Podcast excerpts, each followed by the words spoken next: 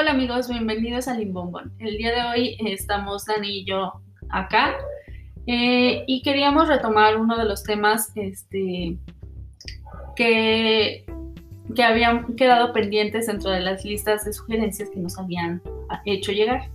Uno de ellos es retomar el tema del feminismo. Entonces, eh, yo me di a la tarea de recordar algunas autoras eh, feministas, pero pues no son tan recientes. Entonces, una de ellas eh, es muy conocida porque es dentro de las feministas clásicas, que es Simone de Beauvoir, y eh, me gustaría recordar una pregunta que ella se hace y pues que discutamos un poco sobre en torno a esa pregunta. Esta, esta cuestión era en su libro del, del segundo sexo. Ella se pregunta, o dentro de todas las cosas que aborda, dice, ¿una mujer nace o se hace? Entonces, ¿tú qué piensas, Dani? No, pues la mujer no, yo creo que se hace, se va haciendo. O sea, no, hay, no hay, ciertas cosas que pues no, no, no precisamente son las que te, pues que, las que te definen, ¿no? Entonces creo que sí estamos rodeados de muchas cosas que nos hacen definirnos o nos hacen acercarnos a, a tener un cierto como prototipo de cómo deberíamos de ser. Eh, efectivamente, bueno, ella eh, dentro de tantos temas que eh, aborda en ese libro tan controvertido en, su época, dice que la situación de las mujeres están atravesadas por las normas que, están, que la sociedad le ha impuesto a las mujeres y que al final pues han sido determinadas por quien creen por los, hombres. Y no es que eh, los hombres sean el enemigo número uno, ¿no? ya lo habíamos dicho. Pero sí, en, algún momento pensamos y dijimos que pues es una visión del mundo construida por hombres y para hombres. Entonces, eh, Simone de Beauvoir habla acerca de este tema, entre otros también eh, la cuestión del aborto. ¿Tú qué piensas respecto al aborto? Pues yo creo que es una decisión propia no debe estar... Bueno, al final del día, o sea, en cuanto al aborto o, en cuanto a muchas de las decisiones que tomamos para eso, este, pues desgraciadamente a veces sí se ven influenciadas por mucha presión social. Entonces, eh, creo que todavía se ve mal que una mujer decida no tener hijos, o sea, sí conscientemente de que a lo mejor eh, ya está embarazada y todo, pero aún así se ve como una decisión este, en la que la mujer es la villana o, en que las, las personas deciden, inclusive en parejas, las parejas que deciden eh, no vaya a abortar, no tener este, no tener al bebé, pues se siguen viendo como villanos, como malos. ¿Por qué? Porque siempre está el mismo argumento de, ay, es que son, son, el bebé qué culpa tenía, es que, o sea, pero al final es una decisión propia y solamente la pareja o, o las personas que se van a hacer cargo pues saben su realidad, saben sobre qué están parados y, no creo que, sea una decisión que afecte, pues este, al contrario es una decisión que, que beneficia a la sociedad. Y por ejemplo, en, en cuestión eh, ya un poquito más, más allá, bueno, en México vivimos algo que, que pues quizá en muchas partes del mundo todavía se vive, que es la discriminación de las mujeres por abortar y dos, también la eh, criminalización de las mujeres por abortar. ¿Tú qué piensas? ¿El aborto debería ser un derecho o solamente debería ser despenalizado? Pues debería ser un derecho, de, definitiva. O sea, no, no, entiendo por qué no podrías tú decidir sobre lo que, sobre una responsabilidad tan grande que es tener un hijo. O sea, no, no le veo el, el por qué, por qué no decidir sobre eso. Porque al final, pues, tú eres el que va a vivir o la que va a vivir esa realidad y tú sabes eh, hasta dónde puede, puedes tener un cierto alcance. Y el hecho de que las demás personas decidan o digan o eso, pues creo que eso genera problemas y problemas y por eso puede ser una de las grandes problemáticas sociales el permitir que otras cosas tomen esa, otras instancias tomen esa decisión tan importante para nosotros yo más, más bien, bueno, me, voy un paso atrás eh, de ti y yo diría que, que más allá de decidir sobre el hecho o la responsabilidad tan grande de ser papá o mamá, creo que una de, los de las principales razones por las, cual, por las cuales se debería considerar el aborto como un derecho es porque es tu cuerpo. Simple y sencillamente porque es tu cuerpo. Entonces, eh, hay, hay una asociación que se llama este, Católicas por el Derecho a Decidir y son justamente mujeres que profesan la religión católica y que ellas hablan abiertamente sobre este tema y, ellas sí consideran que la mujer debe, eh, debe tener derecho a decidir sobre su cuerpo. E incluso hay algunos sacerdotes en, la vía este, religiosa que también hablan sobre el tema y también dicen, pues es que si hablamos, eh, consideramos ya en, términos más biológicos, que hay un, un, cierta, un, cierto un cierto periodo en el que ni siquiera es un bebé, ¿no? Eh, simple y sencillamente pues es una célula y si nos vamos a ver tan este, exquisitos en, en que matamos células, entonces no te puedes ni siquiera rascar, porque cuando tú te rascas lo que desprende son células de tu piel y estás matando células. Entonces habría que, que delimitar los parámetros para cuando este, efectivamente sí podrías no estar incurriendo en, algo más que pues la decisión de tu cuerpo. Esa es mi eh, opinión muy personal, pero eh, también pienso que, que, el tema de la despenalización, o sea, creo que ni siquiera debería de haber una penalización por decidir sobre tu cuerpo, porque no hay una penalización si te quieres este, hacer una rinoplastía. No hay una penalización si te quieres quitar una costilla. No hay una despenalización porque te quieras, este, no sé, inyectar colágeno en los labios para hacerlos más grandes. Porque eso se entiende que es decisión sobre tu cuerpo. Porque no deberíamos tener decisión sobre nuestro cuerpo para otras instancias y además porque esa decisión debería estar este, controlada por un aparato gubernamental, en este caso por un aparato jurídico. Esa es algo que yo no, no me explico y que además ese aparato jurídico está eh, supeditado a leyes construidas por hombres. Mm, sí, totalmente de acuerdo. Bueno, en lo único que estoy tratando de entender el por cuál es la diferencia o quiero quiero tratar de entender, eh, esclarecer esa parte de la diferencia de lo que tú comentas de por qué no hay una penalización cuando te haces una rinoplastía o te mueves una costilla o algo así. La diferencia creo yo, no estoy segura al 100, pero creo que podría ser porque en teoría ellos ven como que es una vida la que depende de ti. Entonces, este, quiero entender que por eso eh, hay ciertas, como ese tipo de, de, de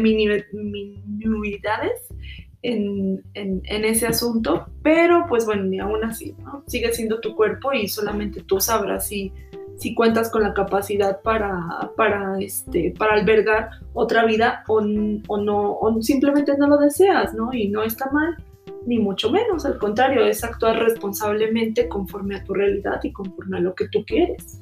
Y ahora también otra cosa que me llama mucho la atención es que aun cuando las mujeres decían abortar, pues se les criminaliza.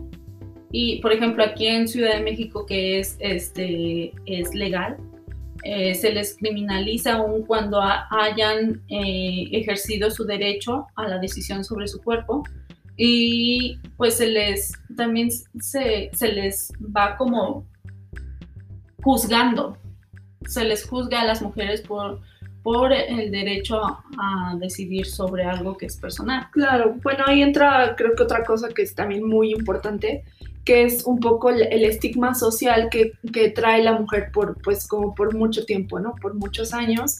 Y es ese estigma en que la mujer debe de jugar un cierto papel y más como forjadora o, o como...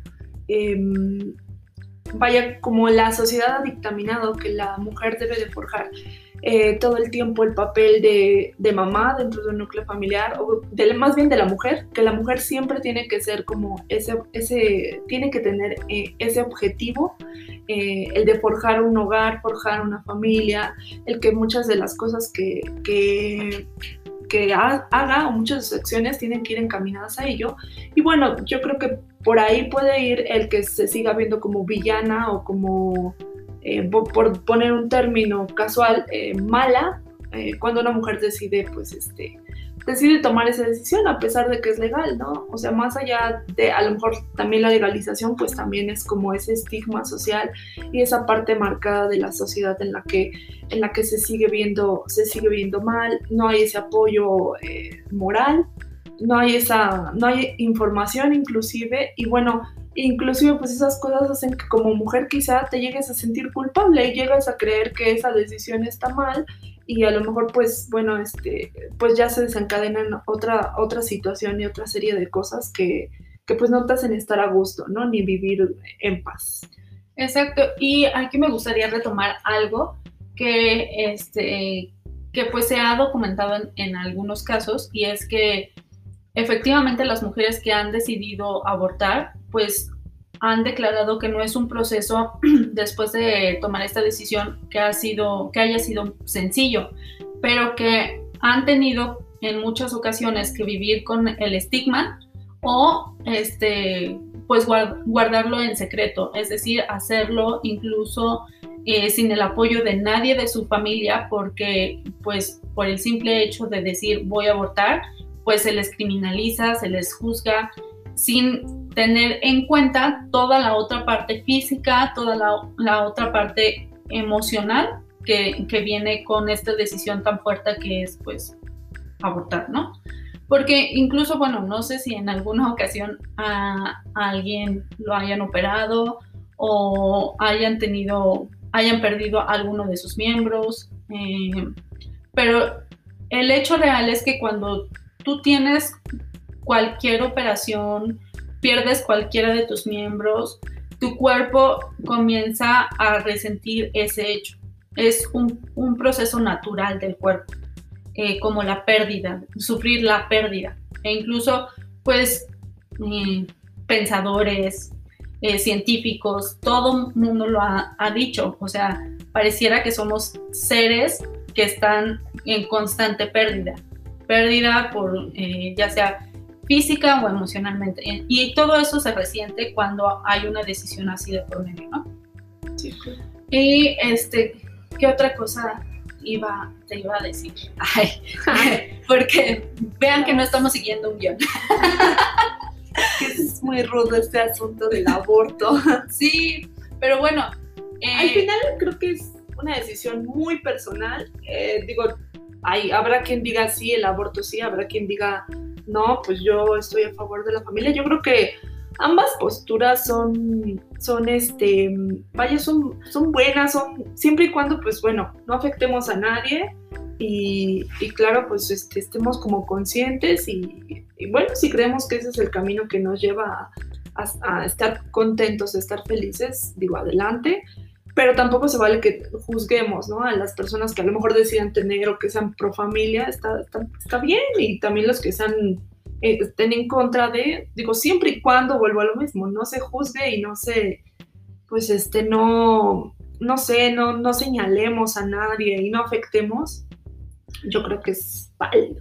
Desde mi punto de vista, algo que también comentabas, que este, eh, en estas mujeres que deciden eh, tener o hacer válido su derecho por, el, por abortar, pues toda esta cuestión que dices que pues se le señala, que este, por valores familiares que, o valores que, eh, morales que a la mujer se le han implantado en esta cuestión de que una mujer no nace, sino se hace, es decir, que día a día las, las mujeres vamos eh, con una carga sobre los hombros que no, no decidimos tener, sino que simple y sencillamente la sociedad nos la impone por un eh, sexo con el que nacimos. Eh, creo que también hay otro tema importante, que es el de, el de la religión, porque porque pareciera que todo el tiempo nosotros estamos juzgando lo que está bien y lo que está mal con base en valores religiosos. Desde mi punto de vista, la moral o la ética, eh, algunas personas dirían que moral y ética son completamente diferentes, algunas dirán que es lo mismo. Eh, parece, parecería que nuestros valores van pegados a los valores religiosos. ¿Por qué una mujer tendría que estar mal si, si tiene más de, más de una persona con la cual entabla una relación? Pues no, no tendría como, como si, si tú más. o si yo, porque si yo tuviera más de una pareja. O sea, que un poliamor. Si fuera ajá, poliamorosa. Ah, bueno, yo creo que. Más allá de la monogamia. Ah, porque es muy válido siempre y cuando, digo, tú no tengas un cierto compromiso con una persona. Pero esa es, esa es tu, tu, opinión. Pero el hecho es que a, a la mujer se le juzga si alguien sabe o si la sociedad sabe que una mujer tiene más de una pareja. Ah, pues. Pero en el caso de los hombres, ¿qué sucede?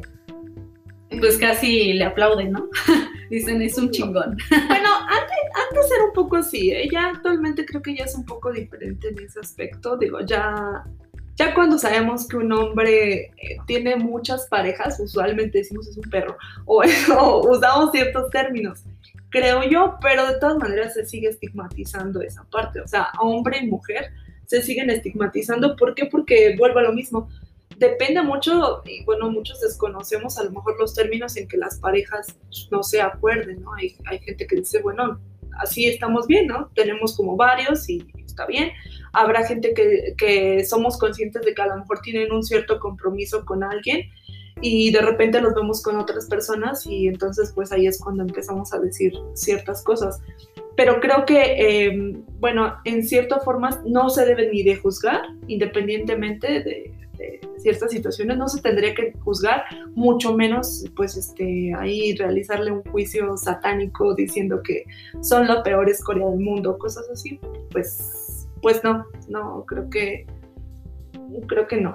Pero el hecho es que es, eso no se debería hacer, pero, se, hace. Entonces creo que eso es a, lo que me refiero con que ciertos de nuestros juicios de valor o ciertos de nuestros juicios morales tienen que ver con juicios religiosos. Ah, y creo que eh, estamos a muy buen tiempo de, decir, o de, incluso el mismo presidente, muchas de las cosas que, que habla eh, sobre la familia, que la mujer es la que debe cuidar a los, a los ancianitos. o sea, son valores religiosos, prácticamente que, que la religión. O sea, tú, tú, dices que tu, tu postura, o bueno, por lo que estoy entendiendo que, que estás mencionando, ¿tú crees que el estigma social que arrastramos las mujeres o los hombres eh, viene de la mano de la religión? Sí. Ah, ok. Desde mi punto de vista, sí. de abajo, órale. no, sí, sí, sí. Creo que en parte sí, tienes mucha razón. Desde mi punto de vista, sí. y creo que es algo que se debe cambiar. Creo que sí, y pero. Se ha ido cambiando poco a poco. O sea, no, no, no te voy a decir, son los responsables. No. Pues es que pareciera que sí lo estás diciendo así, pero desde mi punto de vista no tanto. O sea, no, no es 100% la la, para mí no es 100% la religión, o sea, sí tiene un, cierto porcentaje, pero siento que hay otros factores, o sea, que hay otras cosas que influyen.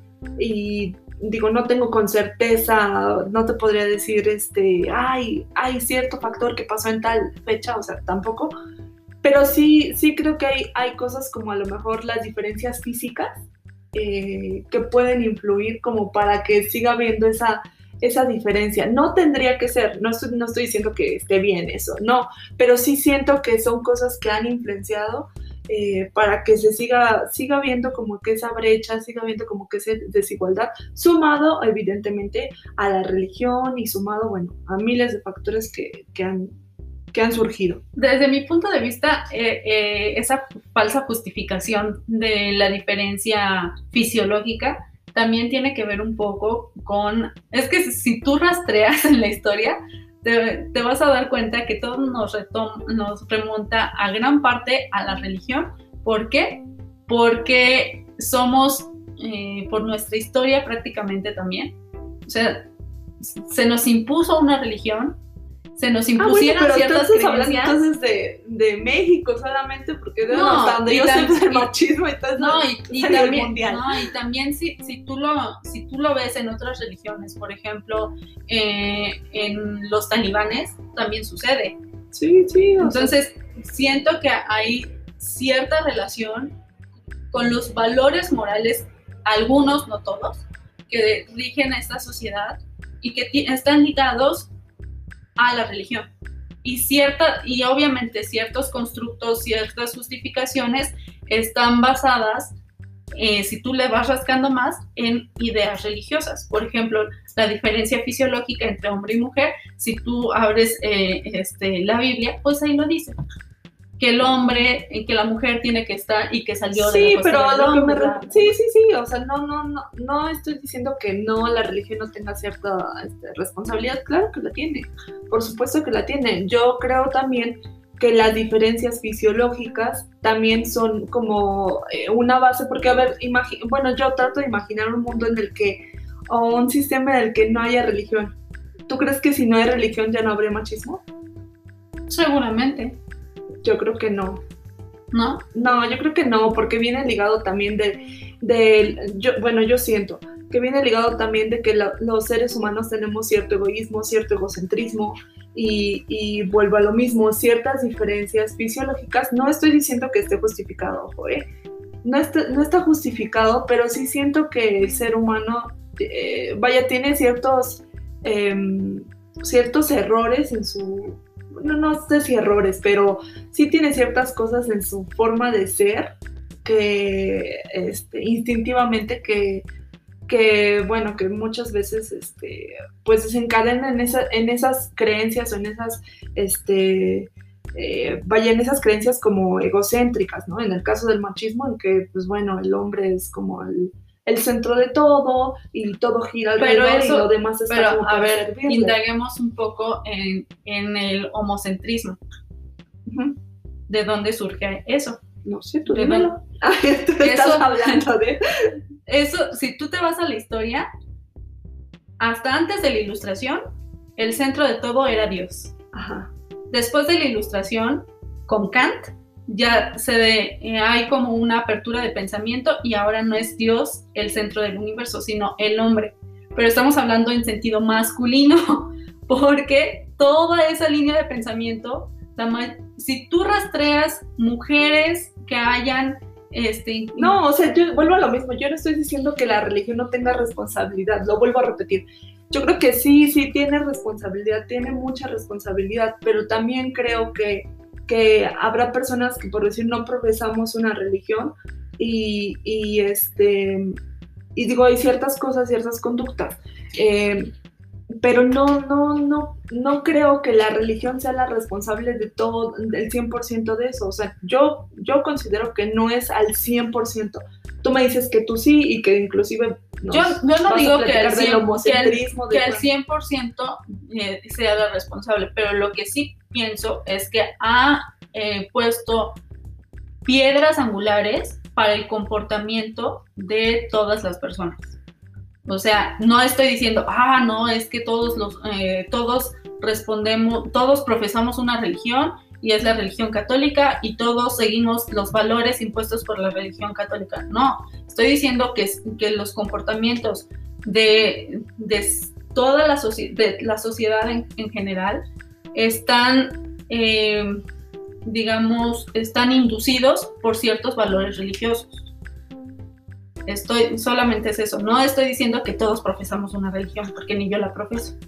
Entonces, pero bueno, finalmente, eh, retomando a Virginia, a, a de Beauvoir, pues ella decía que, que pues el aborto debería este, considerarse eh, para la libertad de la mujer, porque pues el problema no es si uno está de acuerdo o no, sino hay que partir de que existe, de que en todas las, sociedades, en todos los tiempos, eh, a favor o en contra, hay mujeres que lo han dicho. Y desde ese punto de vista, pues yo también lo comparto, porque creo que independientemente de si uno quiere abortar o no quiere abortar, creo que todos tendríamos que tener el derecho a decidir. Entonces, desde mi punto de vista, es algo de lo cual las mujeres tenemos que tener una, amplia libertad para, para poder decidir. ¿Tú qué piensas? Sí, pues lo, ya lo dije, pero lo vuelvo a repetir. Creo que es este eh, es una decisión propia, es tu cuerpo y bueno, tú, tú, tienes el derecho para, para decidir lo que te conviene y lo que no. Yo coincido totalmente. ¿Algo más que agregar? Nada más pues quizá este episodio quedó chiquito, pero si nos adentramos a, otro punto sobre esto, seguramente nos, nos quedará otra. otra media hora. pero sí son estos temas de candentes y de interesantes, pero es importante ponerlos en la discusión y, del día a día, porque solamente podemos, así podemos avanzar. Muy bien, pues gracias. Hasta la próxima. Adiós.